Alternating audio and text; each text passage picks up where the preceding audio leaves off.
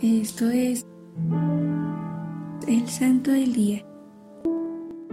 El día de hoy conoceremos la historia de San Nicolás de Tolentino. San Nicolás de Tolentino nació en San Ángelo en el año 1245. De pequeño pasaba muchas horas en oración. Solía escuchar la divina palabra con gran entusiasmo y con una modestia tal que dejaba encantados a cuantos lo veían. Nicolás mostraba gran aprecio por las personas pobres, pues los invitaba a su casa para compartir lo que tenía.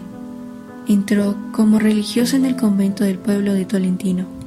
Hizo su noviciado y profesión religiosa antes de haber cumplido los 18 años. Posteriormente lo enviaron a varios conventos de su orden en Racanati y Macerata, entre otros. Tiempo después, en 1271, fue ordenado sacerdote por el obispo de Osimo en el convento de Singoli. Preocupado por el bienestar de las almas de los demás, iba por las calles casi a diario a dar sermones acompañados de grandiosas conversiones.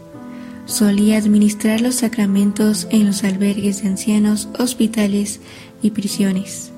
Además, pasaba largas horas en el confesionario. San Nicolás de Tolentino se enfermó gravemente y murió el 10 de septiembre de 1305. De este santo podemos destacar la virtud de la caridad.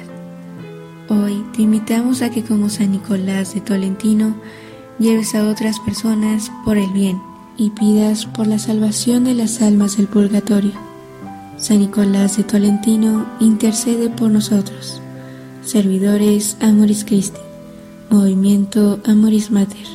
Haz todo con amor.